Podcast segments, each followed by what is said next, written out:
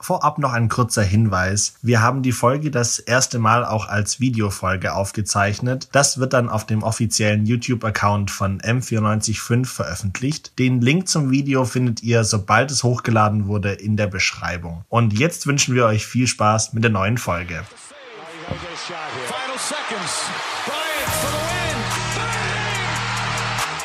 Buzzerbeater, der Basketball-Podcast. So, und jetzt herzlich willkommen zur achten Folge inzwischen. Ähm, an meiner Seite natürlich wieder David. Du musst dich schon begrüßen, die Buzzerbeater-Freunde. herzlich willkommen.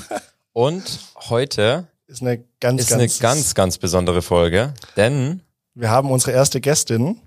Und jetzt wollen wir es aber so machen. Ähm, wir wollen gar nicht so zu viel äh, verraten, denn unsere Kollegin, die Sophia Rauchhaus, die hat einen kleinen Einspieler vorbereitet und da begrüßt sie unsere Gästin und stellt die mal so ein bisschen vor. Unsere heutige Gästin Leonie Fiebig bezeichnet sich selbst als heimatverbunden und als Familienmensch. In eine Basketballfamilie hineingeboren war der Weg wohl für sie immer schon vorgezeichnet. Zu ihren großen Vorbildern gehören neben Dirk Nowitzki und Brianna Stewart auch ihr Vater, von dem sie die Rückennummer 13 geerbt hat.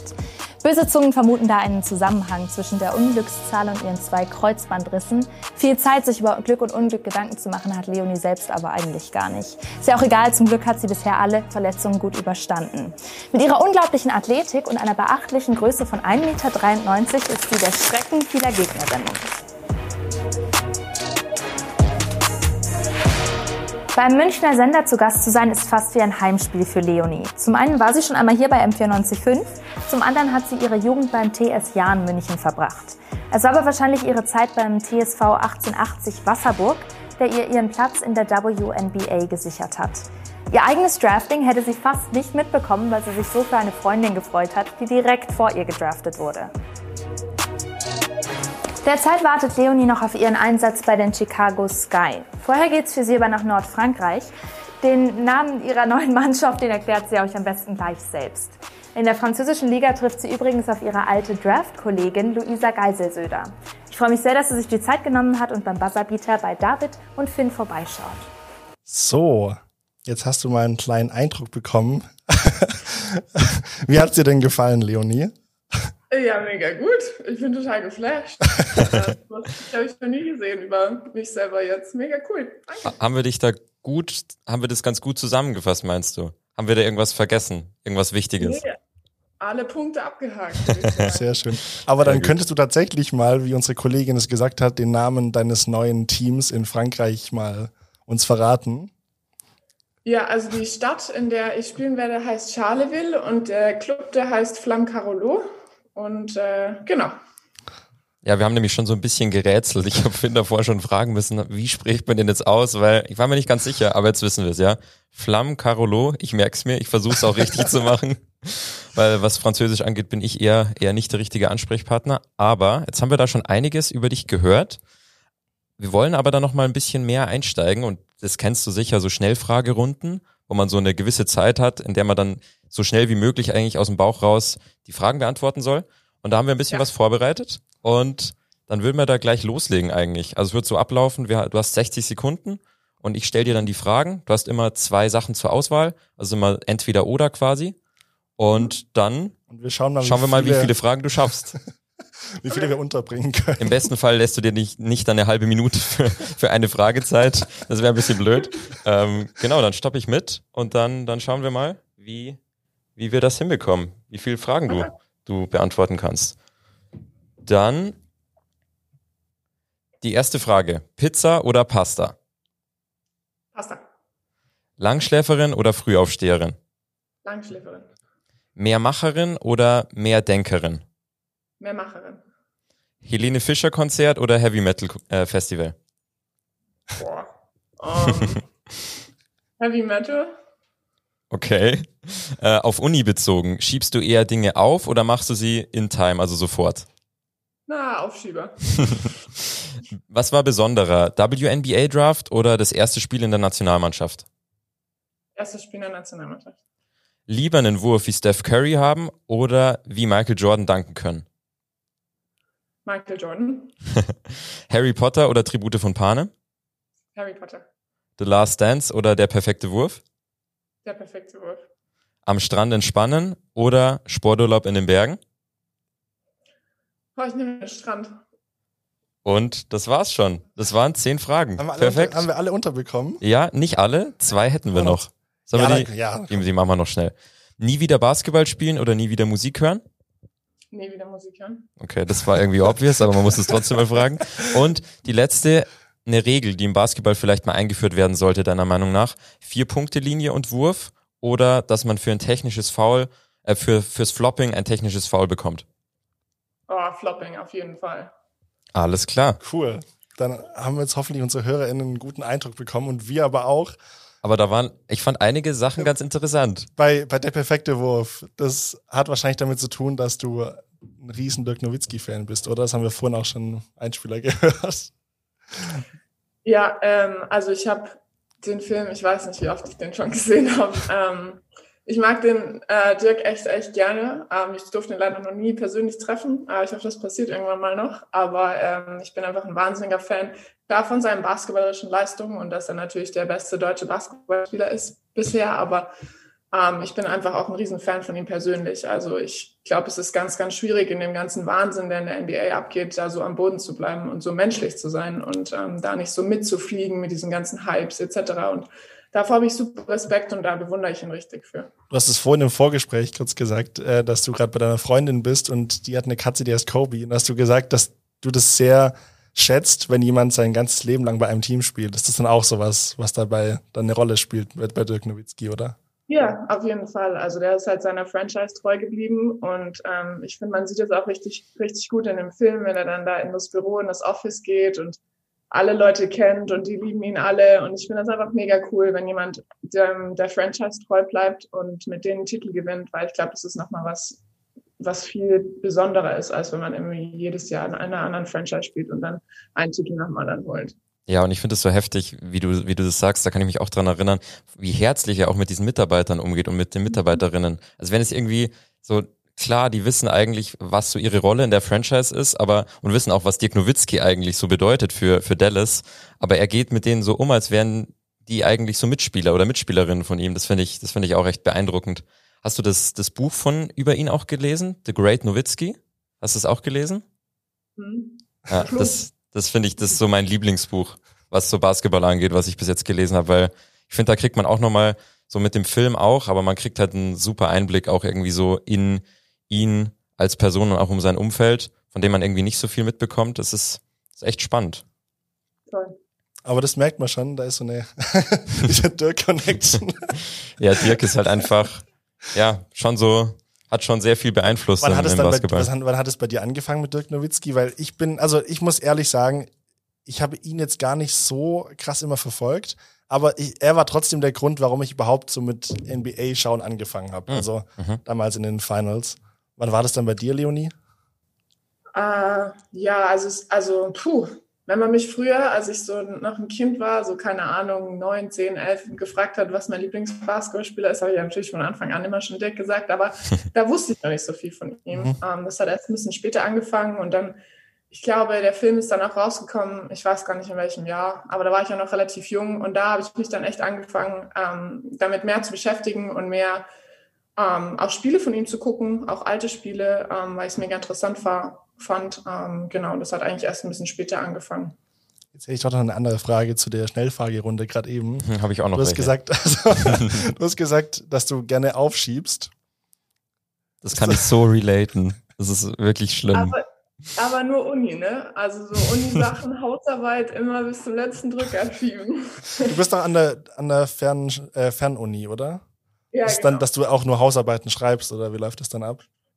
Nee, also ich schreibe schon auch Klausuren, aber nicht so viele. Also schon hauptsächlich Hausarbeiten und boah, irgendwann hängt es einem richtig zum Hals raus und dann, nee, manchmal muss man einfach schieben. Aber, aber was studierst du und in welchem Semester bist du gerade? Äh, ich studiere Wirtschaftspsychologie und bin im vierten Semester gerade. Aber wie, also schaffst du das gut, das zu verbinden mit dem Basketball? Weil ich kann nur für mich sprechen. Also mir ist teilweise, wenn ich Uni-Stress habe, das schon zu viel und ich habe jetzt nicht noch eine professionelle Basketballkarriere nebenbei.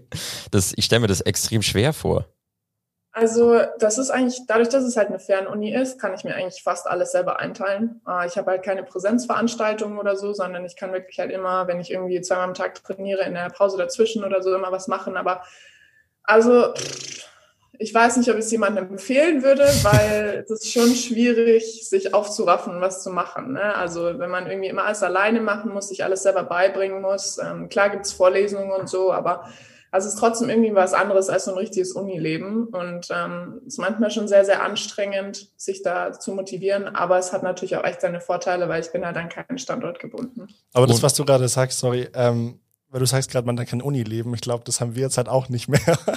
also wir sind, aber wie, Punkt, wir, ja. wir hatten das dann, genau, wir hatten das dann für dich so beeinflusst, dann die Pandemie jetzt, weil eigentlich ja dann gar nicht, oder? Weil es war ja davor schon Distanzunterricht dann.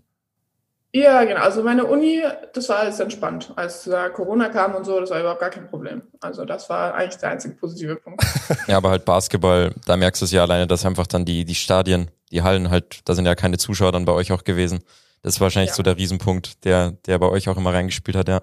Aber was mich noch interessieren würde, tatsächlich zu dem Uni-Punkt, weißt du das, wie das bei Kolleginnen ist? Also Gibt es da einige, die auch nebenbei studieren oder noch Ausbildung, also Ausbildung denke ich wird schwierig, aber die noch nebenbei sich versuchen, ein zweites Standbein aufzubauen? Ja, also dadurch, dass bei uns im Frauenbasketball äh, nicht so viel Geld fließt wie jetzt im Herrenbasketball, muss eigentlich jeder Spieler noch was nebenbei machen. Mhm. Und ähm, also ich kenne viele, die zum Beispiel in der deutschen Liga spielen schon länger und irgendwie an einem Standort das machen. Zum Beispiel in Marburg sind ganz viele Spielerinnen, die da studieren und gleichzeitig spielen. Ähm, ich zum Beispiel Luisa Geiselsöder ähm, studiert auch an der Fernuni, also die macht das auch ähm, mit Fernunterricht etc. Und ähm, sonst, ich glaube, das machen auch relativ viele, dass sie halt an eine Fernuni gehen und dann ähm, sozusagen sich das alles selber einteilen. Ich wie war das, das dann? Wie war das dann früher in der Schule? Also, weil du bist ja dann ähm, für die Jugend bist du dann nach München gezogen und warst dann hier auf der Schule oder wie lief das dann ab? Nee, ich bin ähm, nicht nach München gezogen. Ich okay. bin in Landsberg geblieben und bin immer gependelt. Ähm, das war ein Riesenaufwand. Ähm, jetzt auch wenn man so im Nachhinein drauf guckt. Ne? Also ich bin immer zwei Stunden einfach mit dem Zug da hingetuckert äh, in München. Ähm, es war schon schwierig mit der Schule. Äh, ich habe auch echt oft, also ich musste ein paar Deals mit meinen Lehrern machen, aber die haben mich Gott sei Dank ganz gern gemocht und ähm, habe dann halt nicht immer alle Hausaufgaben etc. gemacht, sondern ähm, ja, eigentlich immer nur das Nötigste. Und ich war dann auch echt froh, als es rum war. Ähm, ja, es war, war, schon, war schon schwierig, aber es ist machbar. Aber da warst du dann, würde ich jetzt mal meinen, so wahrscheinlich eine von den wenigen, oder? Die dann nicht, ich glaube, in München gibt's ja auch eine Sport, ähm, Sportschule glaube ich, da, was relativ viele Volleyball, Volleyballer zum Beispiel auch machen. Ich weiß nicht, wie es im Basketball ist, aber das glaube ich, das ist ein extremer Aufwand. Vor allem, weil man das irgendwie unter einen Hut bringen muss. Das ist schon Glaube ich, glaube ich.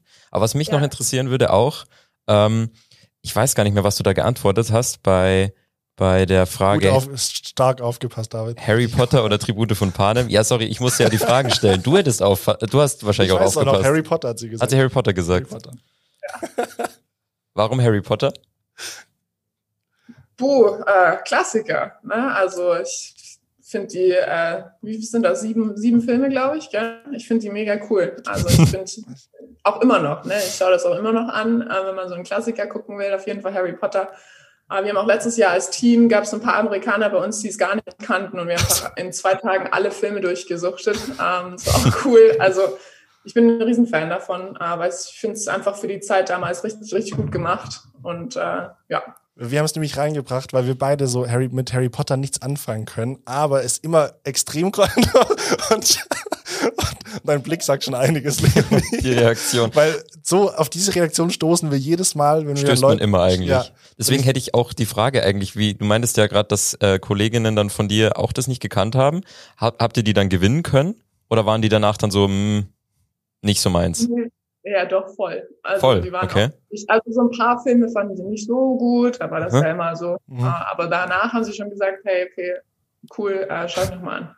Okay. Haben erstmal für einen Schockmoment gesorgt. War kurz Stille. aber ich habe letztes Jahr dann, ich wurde auch gezwungen dann von äh, meinen Kommilitoninnen, dass die, dass ich dann alle anschaue, habe ich dann gemacht. Aber du warst nicht so begeistert, hast du glaube ich gemeint, gell? Ich, ich weiß nicht, entweder habe ich es gar nicht kapiert oder okay. oder das ist einfach nicht mein Ding. Okay, oh. aber ja gut. Ja, und das letzte eigentlich tatsächlich, da, da musst du mir auch wieder helfen, Ja. bei dem, was Schlafen angeht. War es Langschläferin oder Frühaufsteherin? Ich dachte Langschläferin. Ja, Langschläferin auf jeden Fall. Ich äh, bin, ich liebe Schlaf äh, und ich äh, schlafe am liebsten mal so lange, wie es geht.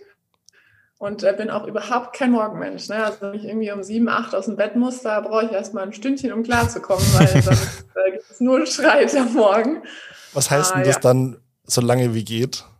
Also kann ich mir jetzt 14 Uhr vorstellen, kann ich mir 12 vorstellen, 10 Uhr? Ja, kommt immer drauf an, wann ich abends ins Bett gehe. Ne? Also wenn man irgendwie mal feiern ist am Abend oder so, dann schlafen, kann ich schon bis eins schlafen. Okay. Aber so, wenn ich normal ins Bett gehe, dann ja, eigentlich schlafe ich. Also wenn ich jetzt mal einen freien Tag habe und, vor, und morgens ausschlafen kann, dann schlafe ich schon gerne mal so bis halb zehn, zehn oder so. Wie ist das dann, wenn du sagst feiern? Also ich hätte jetzt gedacht, irgendwie dann, wenn man Profisportlerin ist oder so, dass es dann schwierig ist, oder? Oder ist es dann, oder kannst du ganz normal feiern gehen?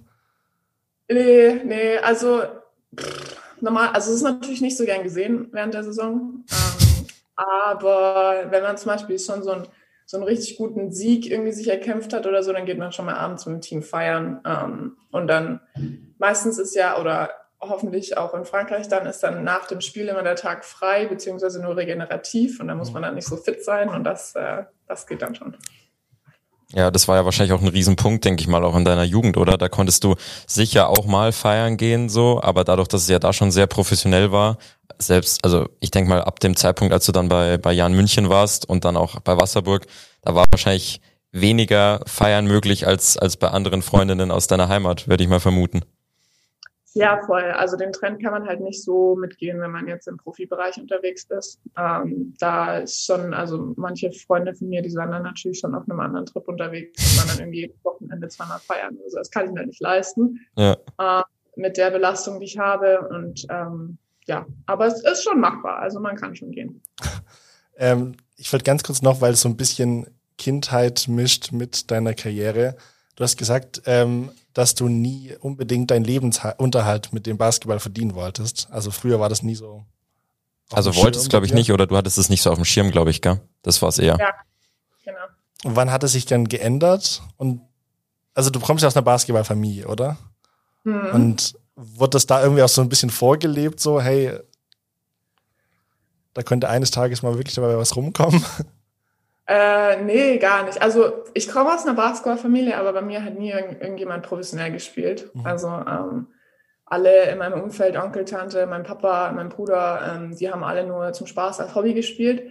Und ähm, deswegen war das auch so weit weg. Also ich wusste gar nicht, was das alles, ähm, was da alles dabei ist. Und dann, als ich meine erste Saison in Wasserburg gespielt habe und halt auch mit echt mit Profis zusammengespielt, weil in, in München habe ich noch, das ist eine Mannschaft, die ohne Profis spielt und dann in Wasserburg halt das erste Mal Profis kennengelernt und mit denen gespielt und irgendwie mal so den Alltag von denen kennengelernt habe. Ähm, da hat sich dann schon so ein bisschen was geändert und da dachte ich mir schon so, ja, okay, das kann ich mir schon vorstellen.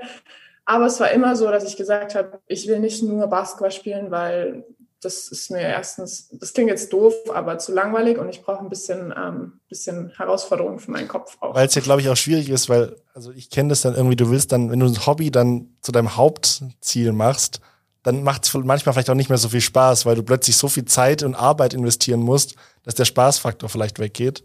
Aber das hat sich bei dir, hat sich das bei dir verändert, oder? Ja, also wenn man dann, ja klar, wenn man jeden Tag irgendwie zweimal trainiert und es dann vielleicht auch nicht so gut läuft, dann macht es halt auch nicht so viel Spaß gerade. Deswegen ist es super wichtig, dass man halt irgendwie auch was hat nebenbei, wo man halt so ein bisschen seine Aufmerksamkeit und seinen Fokus hinlenken kann, wenn es irgendwie mal nicht so gut läuft. Ähm, dass man da so ein bisschen rauskommt auch, weil wenn man immer nur in diesem Basketballkreis ist und immer nur sich sozusagen von Halle zu Halle angelt, dann ja, kann schon, kann schon ein bisschen Was ist, sein. manchmal. was ist das dann bei dir, was dich dann ablenkt oder was dir so einen Ausgleich gibt zum Basketball? Also, als ich in Wasserburg gespielt habe, war meine Familie, Landsberg ist ja nur zwei Stunden weg. Ähm, da habe ich eigentlich schon viel Zeit mit meiner Familie verbracht, was irgendwie super wichtig war für mich. Ähm, und dann ist halt mein Studium auch ein Ausgleich. Also das kann man dann schon ganz gut benutzen. Studium ist ein Ausgleich. Für, das für, ist, das für ist uns ist das so, wildes Basketball Statement. ist Ausgleich. Ja, das ist krass. Also das, da können, glaube ich, viele also wenn du, wenn du das als Ausgleich hast, ich glaube, dann hast du auf jeden Fall da die richtige Wahl getroffen. Das ist auf, auf jeden Fall, glaube ich, ein gutes Zeichen. Aber ich würde noch mal gern zurückkommen, das hast du vorhin schon angesprochen oder wir haben ein bisschen drüber geredet, über das Thema Gehalt und vor allem dieses, dieses riesige, diese riesige Schere zwischen NBA, WNBA und so Profi-Männerbasketball und Frauenbasketball. Du hast ja gemeint, eigentlich fast alle deiner Kolleginnen müssen noch nebenbei eigentlich auch was machen, entweder studieren oder arbeiten. Anders geht's gar nicht. Ist es in der WNBA dann auch schon so? Auch wenn du schon jetzt sicher gedraftet bist? Oder hast du da dann schon so eine finanzielle Sicherheit eigentlich, dass du sagen kannst, ich kann vom Basketball leben, sofern du, das muss man ja dazu sagen, WNBA ist ja nur eine relativ kurze Zeitspanne immer. Und Satu Sabali zum Beispiel, die ja auch mit dir gedraftet wurde, die hat ja dann noch bei Fenerbahce gespielt in der Off-Season quasi. Ähm, aber die kann ja, denke ich mal, schon komplett vom Basketball dann leben, oder? Ja, also wenn man so ein ähm, ne, Top-Spieler ist ähm, und dann halt richtig gutes Geld verdient in der WNBA ähm, und dann halt auch noch in Europa spielt, dann kann man natürlich davon leben. Ähm, aber die Frage ist halt, wie lange. Ne? Also eine Karriere geht halt nicht ewig. Und NBA-Spieler, wenn die halt irgendwie zehn Jahre in der NBA gespielt haben, dann haben die halt gefühlt ausgesorgt, wenn die ordentlich Gehalt kriegen. Und bei uns ist es halt so, dass wir halt von dem Geld momentan leben können, ja, aber wir brauchen halt irgendwas, ein zweites Standbein, weil nach der Karriere wird es halt dann schwierig. Das ist dann wahrscheinlich einerseits dann mit dem Studium dann wahrscheinlich, oder dass du dann, genau. hast du dann auch eine Idee schon ungefähr, ich meine, ist, du bist ganz am Anfang deiner Karriere, ähm, was es dann werden könnte danach, oder ist es noch gar nicht auf dem Schirm? Ja, schon. Also erstmal habe ich natürlich, dass meine Karriere noch ein bisschen geht. Das hoffen wir alle. Ich würde eigentlich super gerne mit ähm, Athleten zusammenarbeiten. Äh, ob das jetzt ähm, so ein bisschen Mentaltraining ist oder doch eher in den Athletikbereich geht, da, da bin ich mir noch nicht so ganz sicher. Aber ich würde eigentlich gerne Athleten dabei helfen, auf ihr Top-Level zu kommen. Also auch so jugendförderungsmäßig, weil du bist ja auch, oder du bist doch auch äh, Trainerin U12 oder? Ja, genau. Ich habe ähm, meine äh, U12 gemacht in Wasserburg und eigentlich jedes Jahr. Und ich, ich liebe es, äh, Kinder zu trainieren. Mhm. Ich finde das total bereichernd und mega cool, macht mega Spaß. Und äh, klar, also mit Kindern äh, kann ich mir auch vorstellen zu arbeiten, ja. Aber das, das machst du aktiv. Also du trainierst jetzt noch nebenbei. Oder wie läuft nee, das? Jetzt gerade nicht, weil okay. ich bin ja aus Wasserburg jetzt weg, aber ja. ich habe eigentlich immer ähm, die letzten drei Jahre immer ein Jugendteam gehabt, selber als Coach und dann hast du halt immer, kommt dann noch zur Belastung dazu, ähm, aber auch zu dem Thema Ausgleich, das war für mich auch immer ein Ausgleich, ähm, weil es einfach sau, also es ist einfach mega interessant und mega spannend, wie, wie Kinder, wie schnell die lernen und wie viel Spaß die an manchen Sachen haben und ähm, genau, die habe ich dann immer glaube, was war das, zweimal die Woche oder so trainiert und dann am Wochenende halt ein Spiel gehabt mit denen. Und das ist natürlich das Größte immer für die, wenn die dann so ein Spiel haben am Wochenende. Das ist schon, schon mega süß. Siehst du dann so ein bisschen auch dich wieder darin? Also äh, kennst du eine Spielerin, wo du siehst, ja, da war ich auch ungefähr in dem Alter, so auf dem Level, oder? Ja, schon. Also doch, man, man, man erkennt sich schon wieder. Man erkennt auch zum Beispiel, ähm, wir haben immer bei uns im Profiteam immer geguckt, okay, wer ist jetzt wer von meinem U12-Team so, ne? Also es war eigentlich schon ganz witzig. Und es kann ja dann, glaube ich, auch helfen. Also ich weiß jetzt nicht, wie es in der U12 schon abläuft, aber dass man dann auch irgendwie diese Kommunikation auf dem Feld und diese Verantwortung auf dem Feld, dass man die dann auch noch mehr vielleicht selbst in sein Spiel integriert, oder? Weil als Trainerin musst du ja da musst du ja wirklich Plan haben von Taktik und du musst auch wirklich genau wissen, okay, wo muss wer hin? Klar, auf U12-Ebene ist es vielleicht noch nicht immer so total taktisch, aber ich glaube, das kann auch, auch viel helfen, was so, so ähm, Verantwortung und so übernehmen angeht, oder? Voll. Also, wie du sagst, U12 ist jetzt nicht so taktisch, das ist erstmal wichtig. Korbleger hinkriegen. Wobei aber, ich weiß ja nicht, wie ich weiß ja nicht, wie du trainierst. Vielleicht ist die Wasserburger U12 jetzt taktisch ganz anders unterwegs. Das kann natürlich sein. Nee, nee, wir waren nicht so gut. Ähm, aber äh, ja, also man hat halt ganz andere Sachen im Auge. Ne? Also man muss irgendwie auf zwölf Kinder aufpassen äh, und auf was die auf dem Feld machen und irgendwie alles im Blick haben. Das hat mir schon schon voll geholfen, was auch so Spielverständnis angeht. Okay, ähm, irgendwie ein Auge für seine Mitspieler entwickeln. Ähm, das hat eigentlich echt schon geholfen. Und deswegen bin ich auch froh, dass ich das mitgenommen habe. Spürst du so einen kleinen Druck, weil jetzt ja mit dir, mit Luisa und Satu so eine so ein Jahrgang oder oder ein, ein Trio, ähm, ein Trio kam, ähm, die jetzt richtig das Ganze gerockt haben. Und ähm, davor waren es, glaube ich, insgesamt nur vier deutsche WNBA-Spielerinnen. Und jetzt drei auf einmal dann letztes Jahr gedraftet. Also das zeigt ja schon, dass die Jugendarbeit ganz gut funktioniert in Deutschland. Also, Ja, also ähm, wir haben eigentlich mit unserem Jahrgang, also Satu ist, glaube ich, äh, 800er Jahrgang und die ist, glaube ich, eine der wenigen aus ihrem Jahrgang, die das äh, geschafft hat. Aber wir haben mit meinem Jahrgang und Luisas Jahrgang 2000 und 2001 echt einen mega guten Jahrgang. Wir sind auch Europameister geworden in der U18 ähm, und da sind schon einige richtig gute Spieler dabei, die man bestimmt auch irgendwann in der WNBA spielen sieht. Da bin ich mir eigentlich relativ sicher, wenn die es weiter so machen. Und es äh, ist natürlich total spannend, ne? Also irgendwie so lange gar nichts und jetzt äh, kommt endlich eine frische Welle und das ist natürlich auch super wichtig äh, für unsere Nationalmannschaft dann. Absolut. Und was auch interessant ist, du hast ja letztes Jahr noch nach dem Draft dann gesagt, okay, du möchtest noch in Wasserburg bleiben, du willst noch mal Verantwortung jetzt auch übernehmen und hast dich ja dann sehr, sehr ärgerlich, ich glaube im Februar war es, hast du dich dann verletzt am Sprunggelenk, wenn ich mich nicht irre. Und ja. dann ist da die, die Saison nicht ganz so verlaufen hinten raus, aber ich glaube, ihr habt ja dann irgendwie mit einer Sechser Simmer Rotation oder so gespielt. Es war ja relativ, glaube ich, eng, dass ihr überhaupt noch die Spiele bestreiten konntet. Aber jetzt hast du doch gesagt, okay, du willst jetzt den, den Schritt ja nach Frankreich wagen. wagen. Ich sage jetzt einfach mal nach Ardennes, da muss ich nicht das ganze Team sagen. Ähm, was, was meinst du, hat so den Ausschlag gegeben, dass du jetzt diesen Schritt machst? Und wo meinst du, hast du dich vielleicht nochmal gesteigert jetzt in dem Jahr? Also ich habe mich damals im Februar verletzt und ich hatte schon davor ähm, eigentlich mündlich zugesagt dem Verein. Hm, mhm. Also ich das, bin nicht davon ausgegangen, dass ich mich dann in diesem Spiel oder kurz vor dem Spiel mit der Nationalmannschaft verletze. Ähm, das ist natürlich irgendwie richtig doof gelaufen und ich habe auch immer noch Reha und so, also es dauert noch ein bisschen. Aber ähm, ich glaube, dass es letztes Jahr also es lief nicht optimal für uns, aber ich glaube, ich habe letztes Jahr ganz viel dazugelernt, was Verantwortung übernehmen angeht und Leadership. Ähm, also ich war, als dann eine unserer äh, besten Spielerinnen weggegangen ist, war ich dann äh, der Kapitän und ich habe, glaube ich, viel, ähm, ja, diese Qualitäten mitgenommen. Ähm, ich habe mir viel abgeguckt von, von der Svenja Brunkos, die dann ähm, eben das Team verlassen hat bei der, bei der Hälfte und habe irgendwie versucht, das umzusetzen. Und ähm, wir hatten gute Spieler und ich kam auch richtig gut klar mit dem Team und wir hatten richtig viel Spaß auf dem Spielfeld. Das war ist natürlich auch immer ein, richtig wichtiger Faktor, aber ja, ähm, ich wurde herausgefordert in, in basketballerisch, aber auch halt als, als Leader und als Anführer sozusagen. Wie ist denn das insgesamt so? Du hast jetzt auch zwei Kreuzbandrisse gehabt.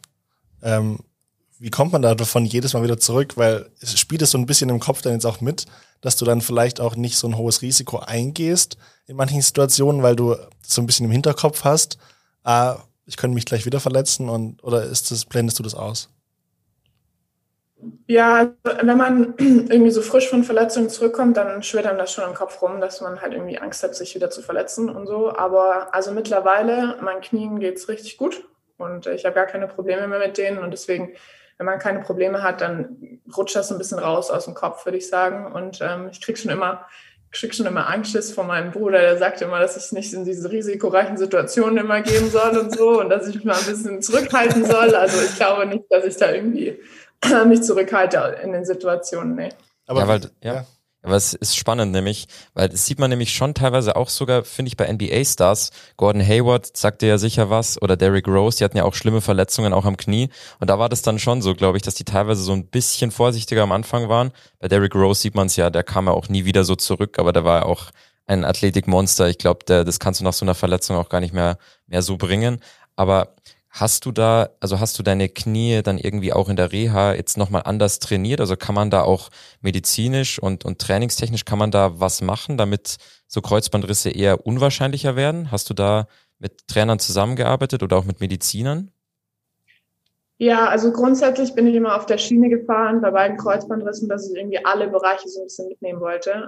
Natürlich ist Krafttraining, Athletik, äh, Stabilität, sowas ist super wichtig, aber ich habe auch immer großen Wert auf die neurologische ähm, Meinung von, von Leuten gesetzt und habe äh, in beiden Fällen viel neurologisch äh, gearbeitet, dass halt ich meine Muskulatur richtig ansteuern kann und meistens sind es ja nur so ganz kleine Muskeln, die halt super wichtig sind und die man gar nicht so richtig, die irgendwie keine Verbindung zum, richtig zum Gehirn haben, sondern das muss man halt erst herstellen und erst hier immer wieder und wieder machen und dass diese Verbindung richtig gut ist. Und ähm, da habe ich viel, viel Zeit investiert in, in verschiedene Sachen und ich glaube, das hat sich ausgezahlt.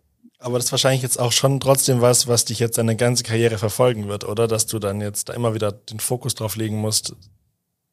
Das ja, schon. Also gerade so, was Warm-up angeht und so ähm, Cooldown, Regeneration, da muss man, also würde ich sagen, muss ich halt schon noch ein bisschen mehr machen als jetzt jemand, der noch keinen Kreuzbandriss hatte. Ähm, gerade, dass man irgendwie richtig warm wird, bevor man richtig ins Training geht, damit man sich halt nicht Gedanken machen muss, hey, okay, kann ich das jetzt machen, bin ich warm genug oder irgendwie sowas. Also ich glaube, ähm, aber das lernt man mit der Zeit. Ne? Also es wird dann irgendwann auch selbstverständlich ähm, und dann, dann läuft das eigentlich ganz gut mit. Ist es dann ähm, sowas, was du jetzt für dich alleine dann persönlich nur angehst oder sagen die Teams, geben die Teams dir dann auch irgendwelche Anweisungen, wie du damit umgehen sollst oder sagen dir, welche Einheiten du trainieren sollst? Mm, also ich hatte damals, als ich meine Rehas gemacht habe, die habe ich in Wasserburg gemacht, ähm, beim Hans Friedl, äh, ein guter Physiotherapeut und der hat mir ganz gute Anleitungen gegeben, wie man durch sowas durchgeht. Aber ich habe auch viel in Eigeninitiative gemacht. Ne? Also ich habe ähm, ich habe drauf gehört, was mein Körper braucht und ähm, habe dann eigentlich viel auch selber entschieden und ähm, ich glaube, das war ganz gut, weil wenn man sich immer, klar, man braucht so eine Leitlinie, an der man sich langhangelt ähm, von jemandem, der Ahnung hat, aber ich glaube, wenn man immer nur stur das macht, was andere Leute zu einem sagen, dann verliert man irgendwie ein bisschen sein Körpergefühl und das ist halt super wichtig bei so einer Verletzung. Aber jetzt haben wir ein bisschen drüber geredet, über deine Verletzungen und aber was würdest du sagen, also ich würde tatsächlich meinen, so wie ich dich jetzt in dem Bild sehe, physisch musst du noch ein bisschen was zulegen, wenn es nach Frankreich geht, weil ich glaube, da sind die, da sind, ohne dir zu nahe treten zu wollen, aber ich glaube, da sind die, da sind die Spielerinnen ein bisschen, bisschen physischer unterwegs. Ähm, was, was machst du da? Gehst du einfach nur in den Kraftraum oder hast du da noch genaue Pläne, wie du, wie du da mit den physischen Spielern umgehen willst? Oder willst du so auf, auf Steph Curry Basis einfach mit deinem Wurf und mit deinem Dribbling viel, viel regeln? Nee, ja, also eigentlich war mein Plan schon, echt an Muskelmasse zuzulegen. Und ich bin ja wirklich, ich glaube, ich habe noch nie in meinem Leben so viel Krafttraining gemacht, ne, wie diesen Sommer. Aber es, also es wächst nichts an. So. Also ich habe irgendwie richtig Probleme, Muskelmasse aufzubauen und ich bin auch mit Ernährungsberatern im Gespräch und mache da viel und so. Aber es ist irgendwie, ich bin halt irgendwie von Natur aus so ein bisschen drahtig.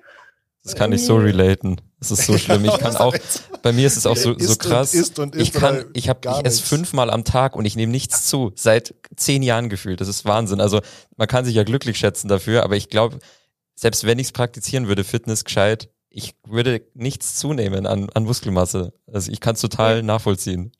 Und dann kriegt man, also ich kriege ja auch immer ähm, zum Beispiel von Luisa und äh, meinem Kindheitstrainer vom Imre, ähm, wenn ich mit dem telefoniere, der sagt dann auch mal, ja, isst du genug und hast du zugenommen und viel rotes Fleisch essen und so. Und ich esse und esse und esse und irgendwie, da kommt nichts bei rum. Aber habt ihr so habt ihr die Bilder gesehen von Janis jetzt? Irgendwie dieses, wie er damals ja, aussah? Ja, diese Transformation, das ist unfassbar.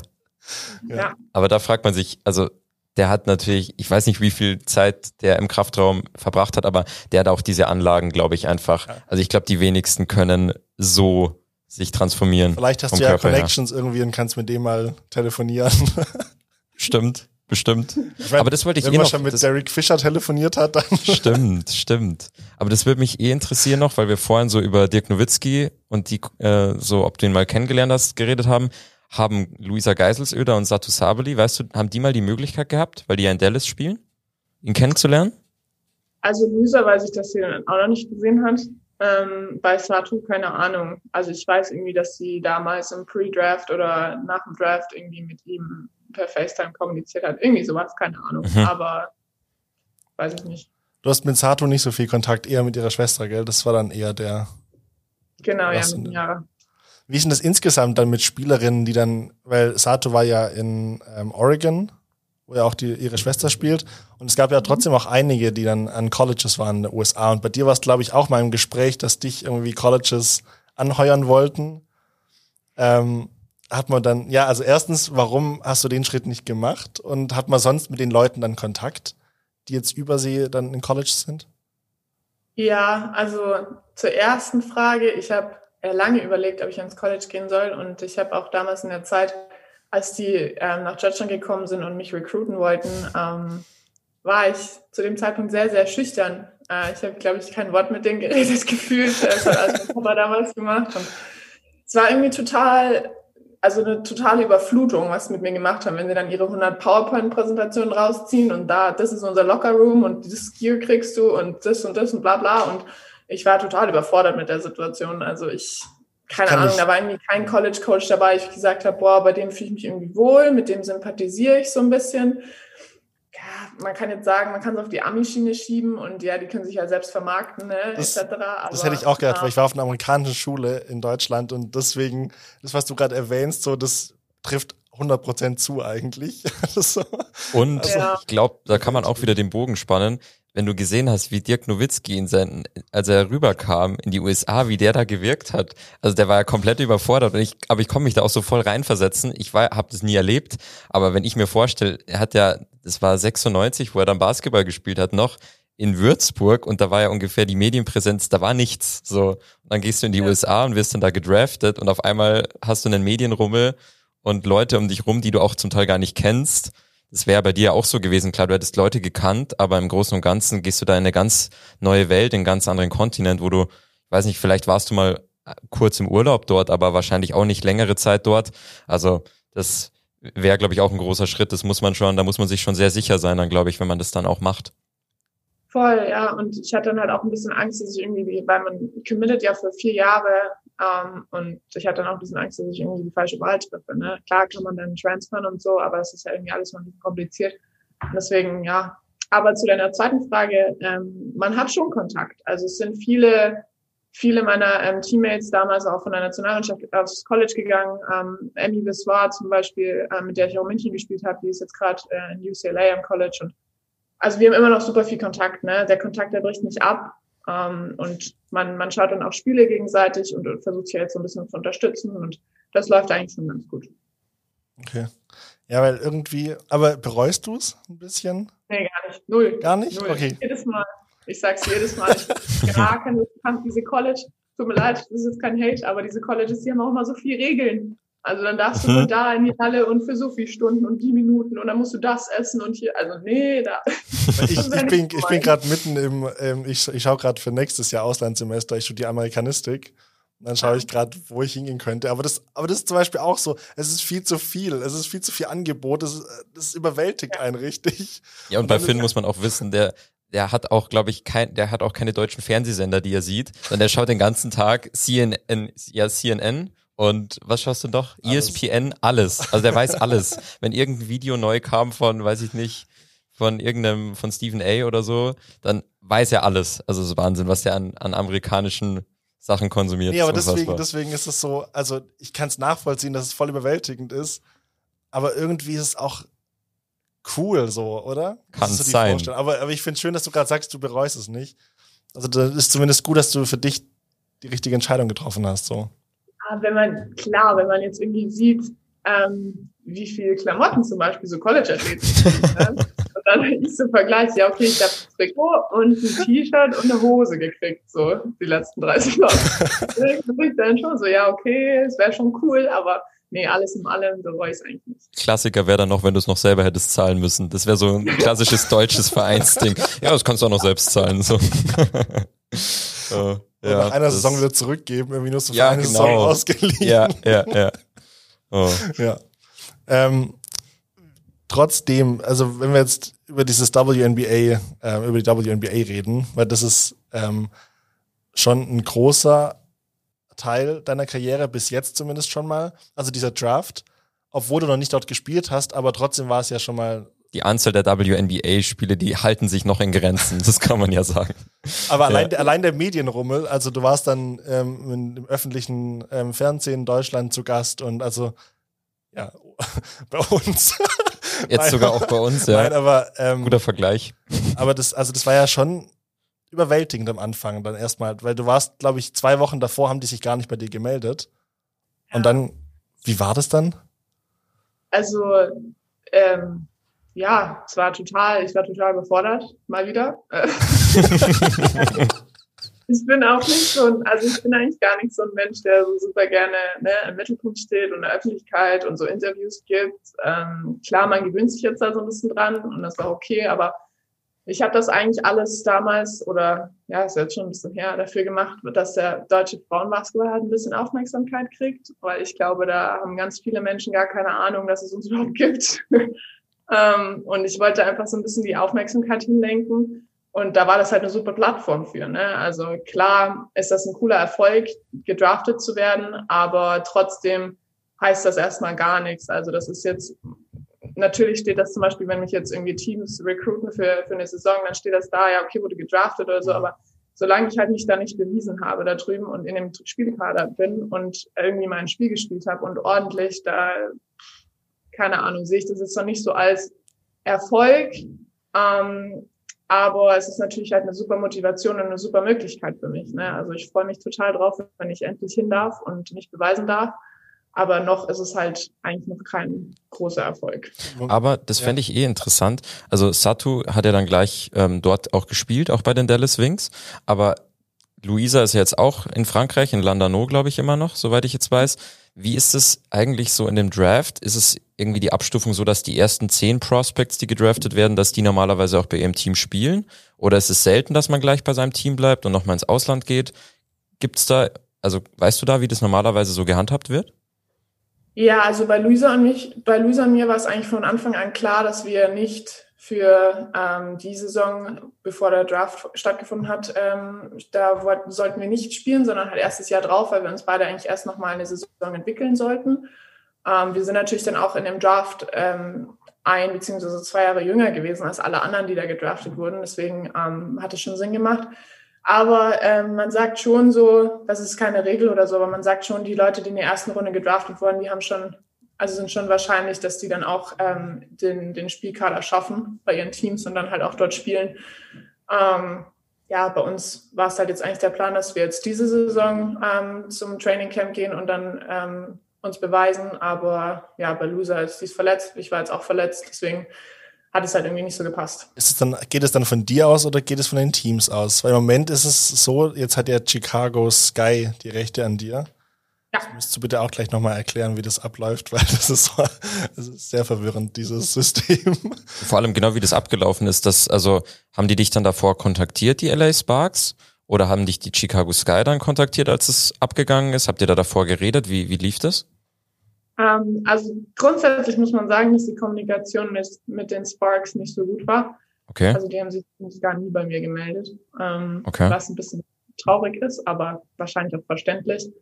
Ähm, und dann, als diese ganze Trade-Geschichte passiert ist, hat mich meine Agentin, die Alex, so zwei Stunden vorher angerufen hat gemeint, ja, okay, so äh, Fischer hat sie angerufen und meinte, dass irgendwie ein Trade im Raum steht, aber sie hat keine Ahnung, ob es passiert, wann es passiert. Ne? Und dann habe ich es eigentlich direkt auch von Social Media erfahren. Also ich hatte nie irgendwie Kontakt von mit irgendeinem Club.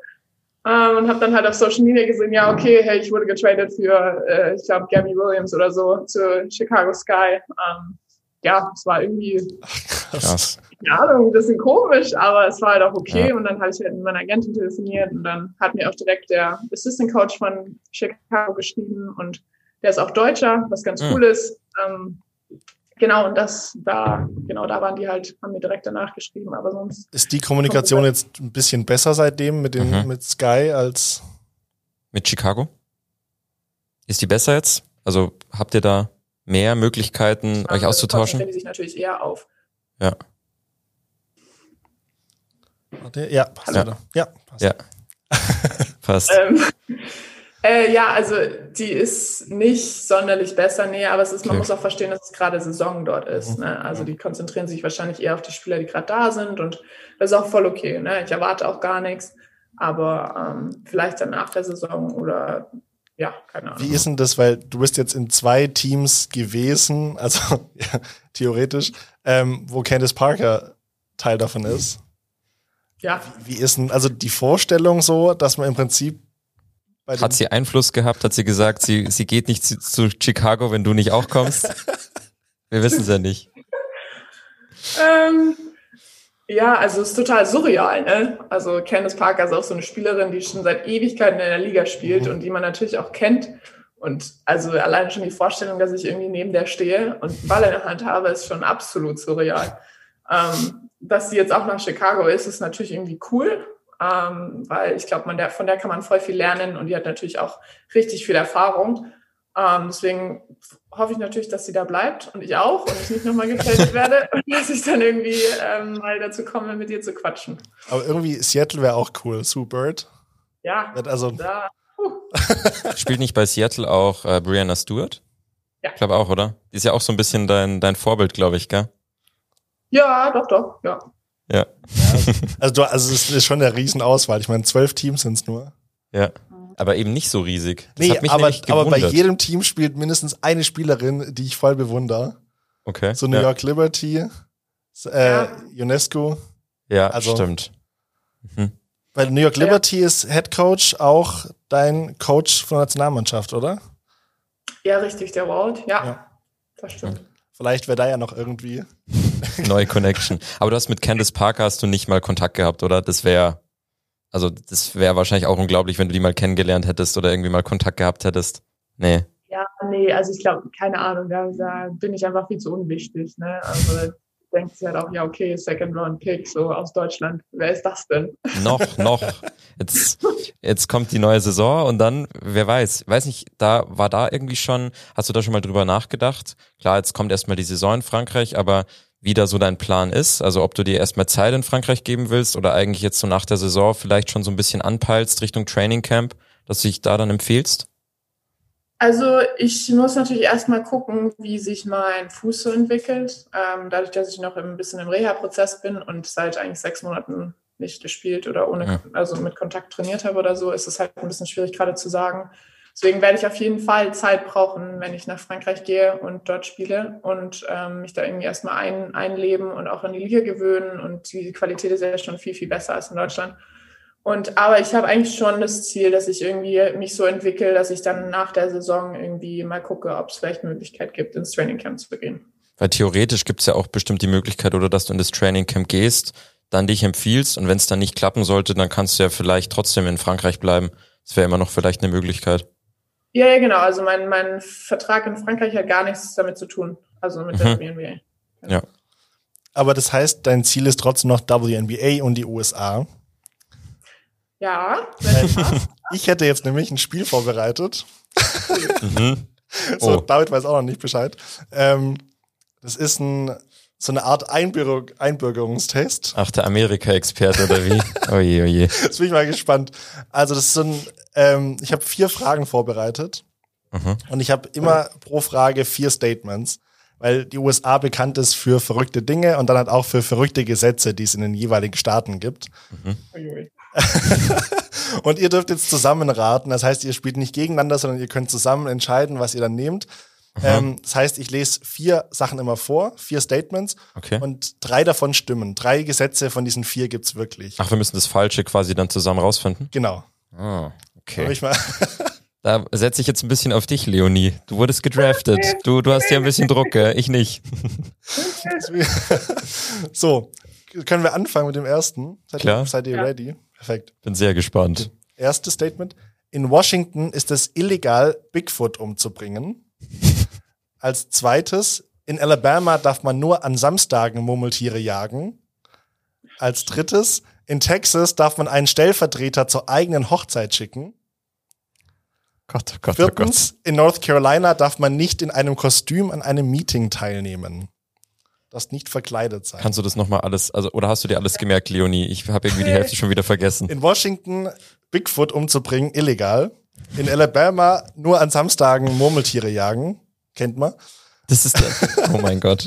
In Texas ähm, darf jemand, äh, darf ein Stellvertreter ähm, für dich im Prinzip dastehen und heiraten, wenn du nicht da bist. Und in North Carolina ähm, darf man halt an keinem Meeting teilnehmen, an keinem offiziellen, wenn man verkleidet ist in einem Kostüm. Okay. Eins davon stimmt jetzt nicht. Das muss man sich mal vorstellen, dass drei davon stimmen. Ja, Sagt auch einiges. Was meinst du, was, was könnte schon mal sicher stimmen? Was denkst du? ja, ich denke mal, das mit dem Stellvertreter kann man schon machen, oder? Ja, das würde ich auch meinen. Das ist halt Texas. Das würde ich, das würde ich denen schon zutrauen. Ähm, aber sonst, was war das mit Alabama? Ich vergesse das immer wieder alles gleich. Nur an Samstagen darf man da Murmeltiere jagen. Irgendwie glaube ich Schon- schon, oder? Ja, würde ich auch sagen. Und das, die anderen beiden? Das andere, dass man im Meeting nicht ein Kostüm teilnehmen darf. Welche, das- welcher Staat ist das? North Carolina.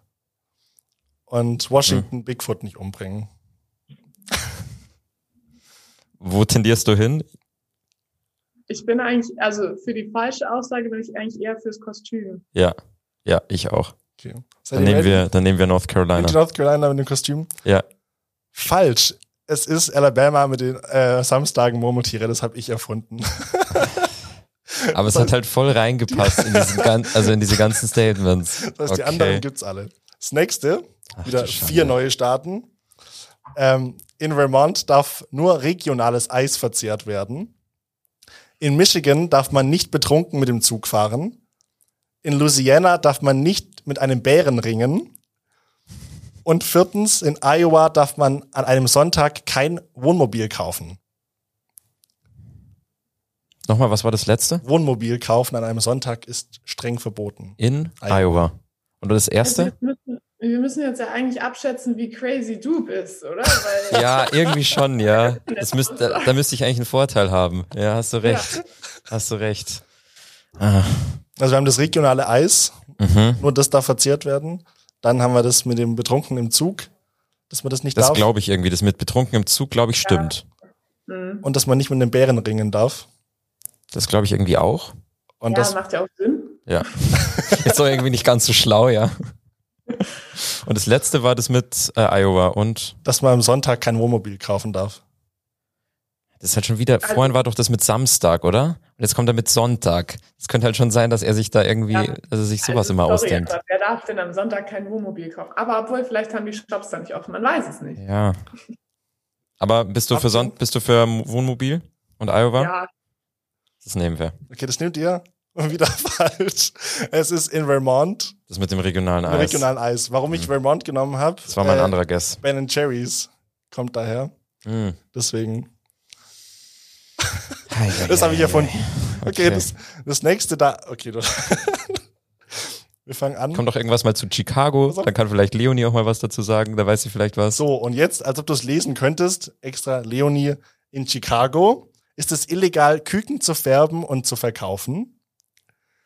In, in Gainesville. Georgia, darf man Fried Chicken nur mit den Händen essen, also mit Gabel strengstens verboten. In Boulder, Colorado, ist es nicht gestattet, Sofas im Vorgarten zu haben. Lol. Und viertens, in Chesterfield, Missouri, müssen Männer in der Öffentlichkeit Hemden tragen. Also wir haben jetzt vier Orte in den Staaten. Das heißt, es ist nicht Ah, sorry, wenn das letzte stimmt, dann weiß ich es auch nicht. Also als ob da alle mit Hemden rumlaufen. Ja, nee. Also ich würde jetzt nicht ausschließen, dass es irgendeinen Ort in USA gibt, wo das so ist, aber als ob. Leonie, hast du? Ja, was meinst du? Kannst du das mit Ey, was- Chicago irgendwie? Kannst du das einschätzen? Sofa und Küken, Sofa, was war das zweite? Äh, Fried Chicken nur mit den Händen essen. Das stimmt Ah, doch, ja, oder? Das macht, ja, das, das macht Sinn. Dass es das Boah. gibt als Gesetz? Glaube ich Ah, schon. okay. Du hast ja in Stadien gemeint, oder? Wo? Wo? Nee, in den Orten. Orten? Ach so, okay. Ja, aber könnte schon sein. Und das erste war mit, mit dass man die Die Küken, Küken darf man in färben Chicago darf. nicht färben Nicht und, färben. und äh, dann verkaufen. Das heißt aber, wenn das ein Ort hat als Gesetz, bedeutet es ja theoretisch, dass du an anderen Orten das machen kannst. Das ist auch so verwirrend irgendwie. Man kennt sich gar nicht mehr aus. Ähm, Also Hm. ich bin eigentlich auch, was ist denn das mit dem Sofa und dem Vorgarten? das ist halt auch sowas, was du dir ausgedacht haben könntest. Ja, Weil- richtig. Leonie, Hm. also du tendierst auch dazu, Leonie, dass ich das ausgedacht habe, Sofa. Mhm. Und das, was war das Ja. andere noch, wo wir überlegt haben? dass man in der Öffentlichkeit Hemden tragen muss. Ja, eins von Ja. den beiden, glaube ich, ist es. Was meinst du, was sollen wir nehmen? Das musst du jetzt einschätzen, du kennst ihn besser. Ah, hast du, hast du recht. Dann, ich nehme, ich sag, wir nehmen das mit dem Sofa. Und ich muss euch leider enttäuschen. Nein. Tatsächlich, man darf echt kein Sofa im Vorgarten haben. Es in- stimmt. In wir haben Boulder, recht. Colorado. Nein, nein, sorry. Also man, das, ist, das Gesetz heißt, man darf es nicht. Achso, man darf. So, Okay. was ich mir, ausge Danke. was ich mir ausgedacht habe, äh, dass man in Chesterfield, Missouri ähm, Hemd tragen muss als Mann. Wow, jetzt haben wir schon die zwei richtigen gehabt und dann, Ja. okay, Okay. wollt ihr noch ein letztes oder ist es jetzt okay so mit, mit den drei? Mach wollt- ein, wollt ihr wir müssen zumindest ja zumindest eins haben? versuchen. Aber das sind schon echt wilde Sachen, die du dir da ausgedacht hast. Weil dann haben wir jetzt wieder was für Leonie mit, äh, von wem sie gedraftet wurde.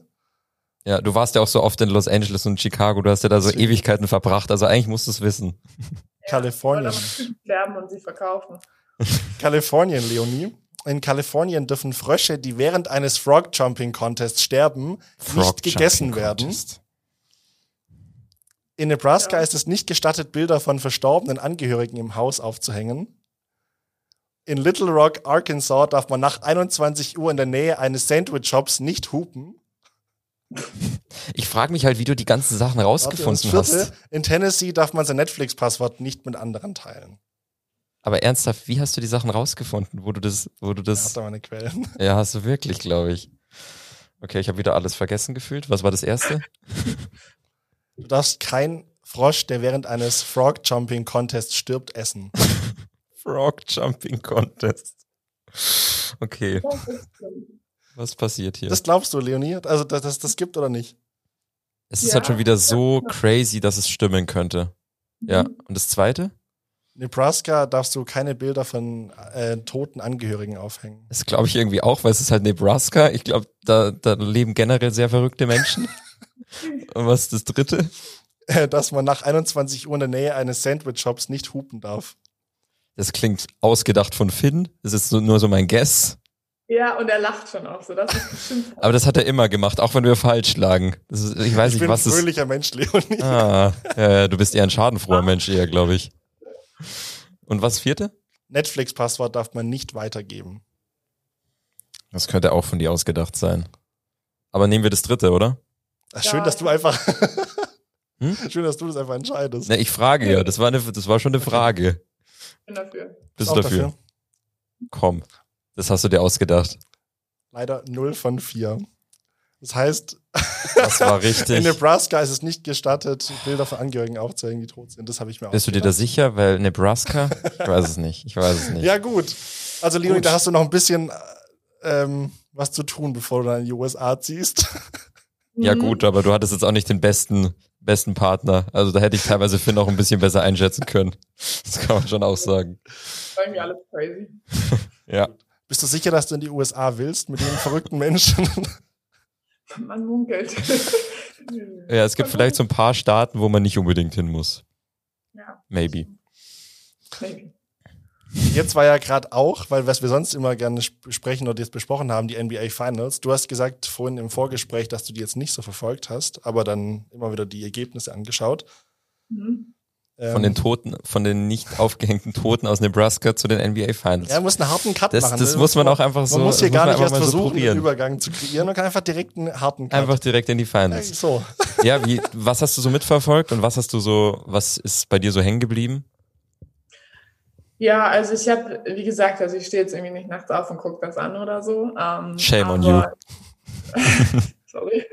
Aber ich ähm, ja, habe natürlich Ergebnisse gesehen, Highlights gesehen und so. Und ich habe vorhin schon gesagt, also ich freue mich eigentlich voll für Janis, dass er ähm, das geschafft hat mit Milwaukee und ähm, wie auch bei Dirk. Also ich finde das mega cool, wenn ein NBA-Spieler seiner Franchise treu bleibt und mit denen das dann schafft, einen NBA-Titel zu gewinnen, als irgendwie immer von Franchise zu Franchise hoppt so und dann da ähm, mit Superstars zusammenspielt und ja, also der hat eine, der hat eine crazy, eine crazy Karriere und ähm, wo der herkommt etc. und seinen Weg bisher und ich glaube, der hat es total verdient zu gewinnen mit seinem Team. Vor allem, ich finde es so heftig einfach, also wir haben ja vorhin schon über diese Transformation geredet, dass er einfach, als er gedraftet wurde, äh, weiß ich nicht, hat er gefühlt so viel gewogen wie ich. So, er war ein bisschen größer, aber viel, war genauso drahtig gefühlt und hat einen Muskel, also hat sich jetzt eine Athletik und eine Muskelbepackung aufgebaut, das ist unglaublich.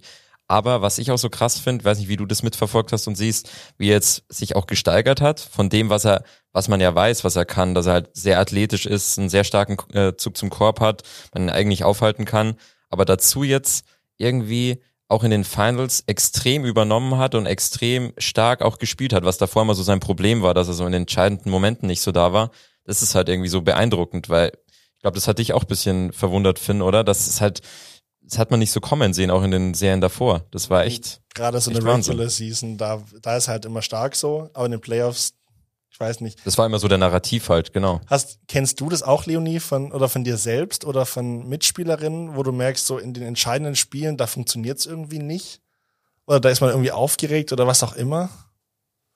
Ja, schon. Also tendenziell bin ich eigentlich eine Spielerin, die schon sehr gerne in so Situationen spielt, die richtig spannend sind. Mhm. Und ähm, ich kann es eigentlich dann besser auf dem Spielfeld damit umgehen, als wenn ich jetzt auf der Bank sitze oder zugucke. ähm, aber ja, also klar gibt es Mitspielerinnen, wo du halt so gerade, die halt noch nicht so oft in solchen Situationen waren und es noch nicht so damit umgehen können, merkst du dann schon, okay, ja, das funktioniert jetzt nicht, weil die steht sich irgendwie gerade selber im Weg. Ist halt auch super viel mental ne, in so Situationen. Also ich glaube, das ist halt einfach so ein Faktor, den, den man damit rein, also mit einbeziehen muss. Und ähm, ich glaube, das kommt dann halt, je öfter man so, durch solche Situationen geht und dann halt entweder verliert oder gewinnt, da kann man, glaube ich, ganz viel mitnehmen. Hat man dann so Mental Coaches, die dann an der Seite stehen, auch bei, auch bei euch dann so?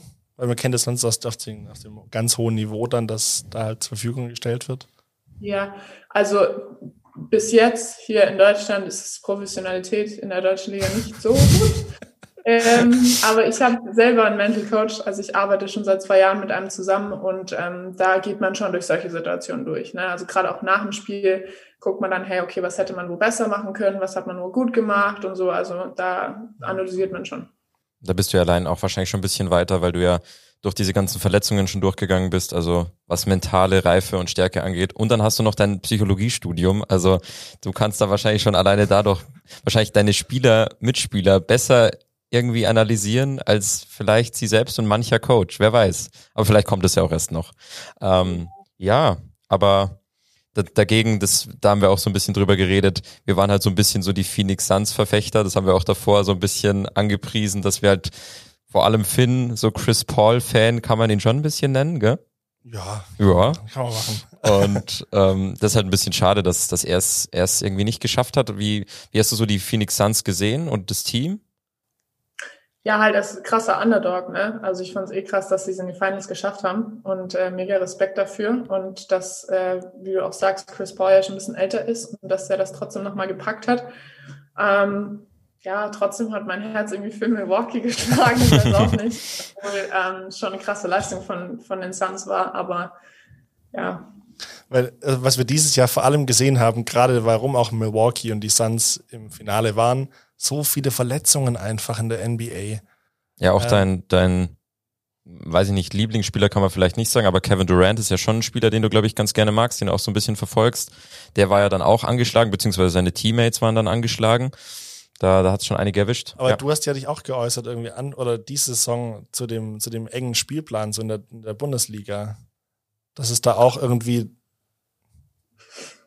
Ähm, ja, puh, äh, schwieriges Thema. Also es, es, war irgendwie ganz, ganz krass. Äh, wir hatten irgendwie super viele Spiele und wie du vorhin auch schon gesagt hast, wir waren dann zum Schluss auch echt nur noch zu sechs. Und ähm, keine Ahnung, da waren halt dann so Spiele dabei, wo du halt sagst, irgendwie so ein Pokalspiel gegen ein Zweitligateam, was man eigentlich eh easy gewinnt, muss man dann vielleicht nicht irgendwo in eine Woche packen, wo man eh schon zweimal spielt, so nach dem Motto. Und irgendwie war die Liga da nicht, also hat überhaupt kein Verständnis gehabt. Und ähm, es war total schade und ich bin auch, also ich bin zu dieser im Februar zu dieser Bubble in, für die Nationalmannschaft komplett fertig gereist. Also ich bin, ich war am Ende, ich war fertig, ich war tot, ich war müde und es war eigentlich nur eine Frage der Zeit, bis irgendwas passiert, weil ich halt echt am Ende war körperlich. Das, das ist auch so ein Ding, das irgendwie auch in der in der ähm, deutschen ähm, also in der, der Männerliga ist es ja auch so gewesen. Da hat ja auch die Bayern Basketballer, die haben ja auch noch äh, Euroleague gespielt und da war das ja auch ein Riesenproblem, dass einfach die Liga dann nebenbei noch am Wochenende einen Pokal spielen wollte, der eigentlich auch nicht keinen Einfluss hat irgendwie auf eine Europaqualifikation oder so, sondern der soll einfach nur eingeschoben werden, damit er eingeschoben ist. Und wie du sagst, das Problem ist ja wirklich, die Spieler und Spielerinnen, die leiden ja da total darunter und das hat man jetzt, finde ich, auch in der NBA gesehen. Also klar, es gibt auch Spieler, die verletzungsanfälliger sind, aber viel, also wenn man jetzt sieht, wie viele Mannschaften da jetzt betroffen waren, das war ja eigentlich jede Playoff-Mannschaft. Selbst wenn du jetzt Phoenix nimmst, da war Chris Paul dann mal länger raus, selbst die Mannschaften, die es geschafft haben. Und das ist schon, bin ich auch gespannt, was jetzt da so der deutsche Verband und auch was die NBA da macht, haben wir auch schon mal drüber geredet, Finn. Äh, weil da muss man echt aufpassen, dass man da die Spieler, die eh schon so eine Belastung haben, dann teilweise nicht, nicht überstrapaziert, vor allem dann in so einer schwierigen Saison. Aber ist das was, Leonie, wo du sagst, also da muss Deutschland noch sich stark verbessern oder war das jetzt insgesamt, was man so gesehen hat?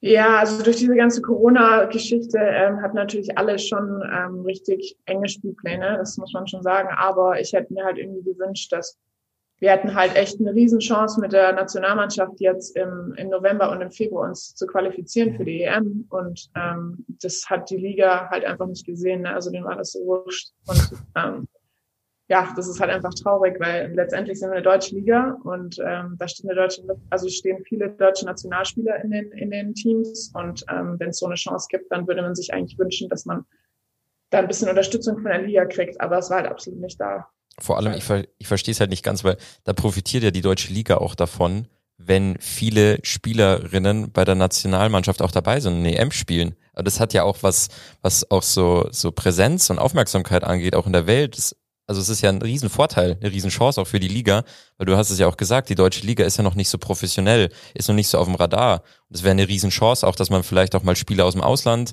irgendwie anziehen kann, was man ja jetzt auch so in, in der äh, Herrenliga so ein bisschen bemerkt, FC. Bayern wird immer professioneller, Alba Berlin, die bekommen immer wieder sogar jetzt auch, bei den Bayern war es jetzt ein Wade Baldwin zum Beispiel, der auch mal in der NBA gespielt hat. Solche Spieler kommen ja nur her, wenn man irgendwie auch diese Aufmerksamkeit schafft und dann ist es ja total kontraproduktiv, wenn man dann äh, die Spielerinnen dann auch zu in so eine Bubble schickt, wo es um so viel geht und dann sind aber die Spieler eigentlich nicht fit und total überstrapaziert. Ich muss noch eine Frage loswerden, Leonie. Und zwar habe ich es gelesen. Nicht zu Amerika. Nicht zu Amerika. Wieder ein Quiz. und zwar, was wir bei uns immer drin haben, ist, ähm, wir haben eine Rubrik drin, die heißt You Bet. Und da schließen wir mal Wetten ab auf die kommenden zwei Wochen dann oder bis zur nächsten Folge. Kurz Anmerkung ohne Geld. Weil das klingt so, wenn man irgendwie das so, so, also es klingt irgendwie jetzt, so, als und jetzt wir kommt's, und jetzt kommt's, okay. ohne Geld. Weißt du, wer es mit Geld macht?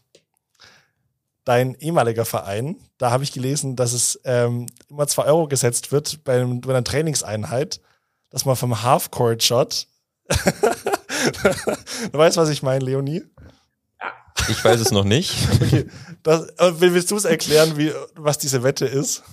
Ja, also wir haben immer, ähm, bevor wir spielen, einen Shootaround am Morgen und mhm. ähm, ja, keine Ahnung, wie viele Würfe wir nehmen, haben halt irgendwie dreiviertel Stunde und laufen nochmal ein Scouting durch und so. Und dann halt am Ende des Trainings schießen wir halt äh, von der Mittellinie und jeder packt halt meistens so einen Euro oder zwei ne, mhm. äh, auf, dem, auf den Tisch. Und dann, äh, wer den Wurf dann trifft oder wer zum Schluss der Gewinner ist, kriegt halt dann den Pott. Und wie mhm. sah es bei dir bis jetzt aus damit? Pah, ähm, glaube, ich habe immer dann gewonnen, wenn wir nicht um Geld gespielt haben. Shit. Aber du hast doch voll die guten Übungen. Du hast beim ähm, 2018 gegen Spanien war das, da hast du da auch ein von der Halfcourt oder ja von der von der Linie hast du getroffen und sogar passend zu unserem Namen Wasserbeater. Deswegen bist ja. du da. Deswegen haben wir dich eingeladen. Wir laden nur Leute ein, die im Wasserbeater schon gemacht haben. ja, ich frage mich nicht, wie das passiert ist. Also das war auch, ähm, das hat einfach zu diesem ganzen Spiel gepasst. Da ist einfach eine von mir gelaufen, ich habe den Ball geklaut und dann kurz auf die Uhr geguckt und halt geschmissen. Aber also ohne jegliches geil. Gefühl, ne? Das ist einfach reingebounced. Da Aber das finde ich auch so. Stil von ja. der Mittellinie im Finale und ich also. finde das so, das ist so das Geile beim Basketball. Das kannst du irgendwie mit keinem Sport so vergleichen. Da bist du dann einfach zwei Punkte vorm Ende äh, hinten und denkst, du verlierst. Und dann kannst du mit der letzten Aktion noch das Spiel gewinnen. Das kann kein anderer Sport eigentlich so. Das ist so, so eine geile Sache, die der Basketball ausmacht. Das ist schon, und ich kann mir gar nicht vorstellen, was es für ein Gefühl sein muss. Also, Wahnsinn. Aber das heißt, dann ist es, ist es was, was du vielleicht jetzt in Frankreich mitbringen kannst, bei dem neuen Team einführen kannst? Ja, mal gucken. Also tatsächlich machen das relativ viele Teams, ob sie jetzt um Euro spielen oder nicht, weiß ich nicht. Aber vielleicht führe ich das mal ein, ja. Ich weiß auch nicht, ob nicht die Mavericks das machen.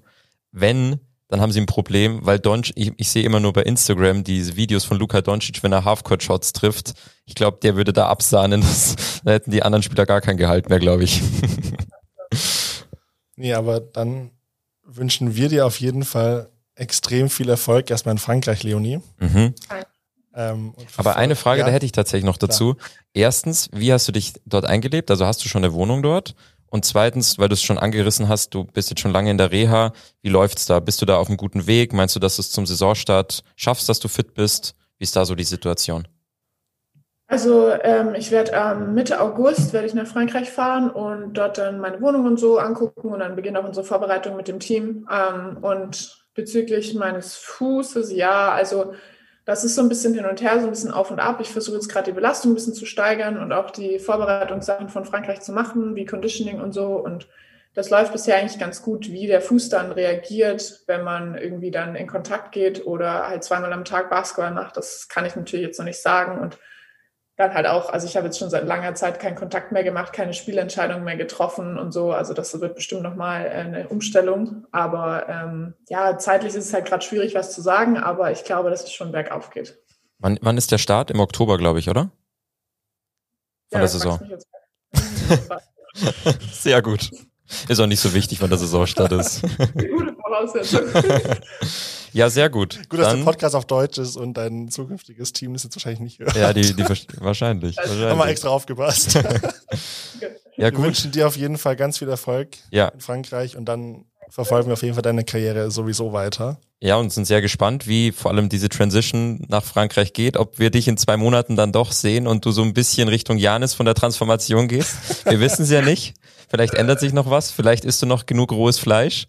Und ja, dann Vielen Dank, dass du bei uns warst. vielen, vielen Dank. Ja, hat voll viel Spaß gemacht. Dankeschön.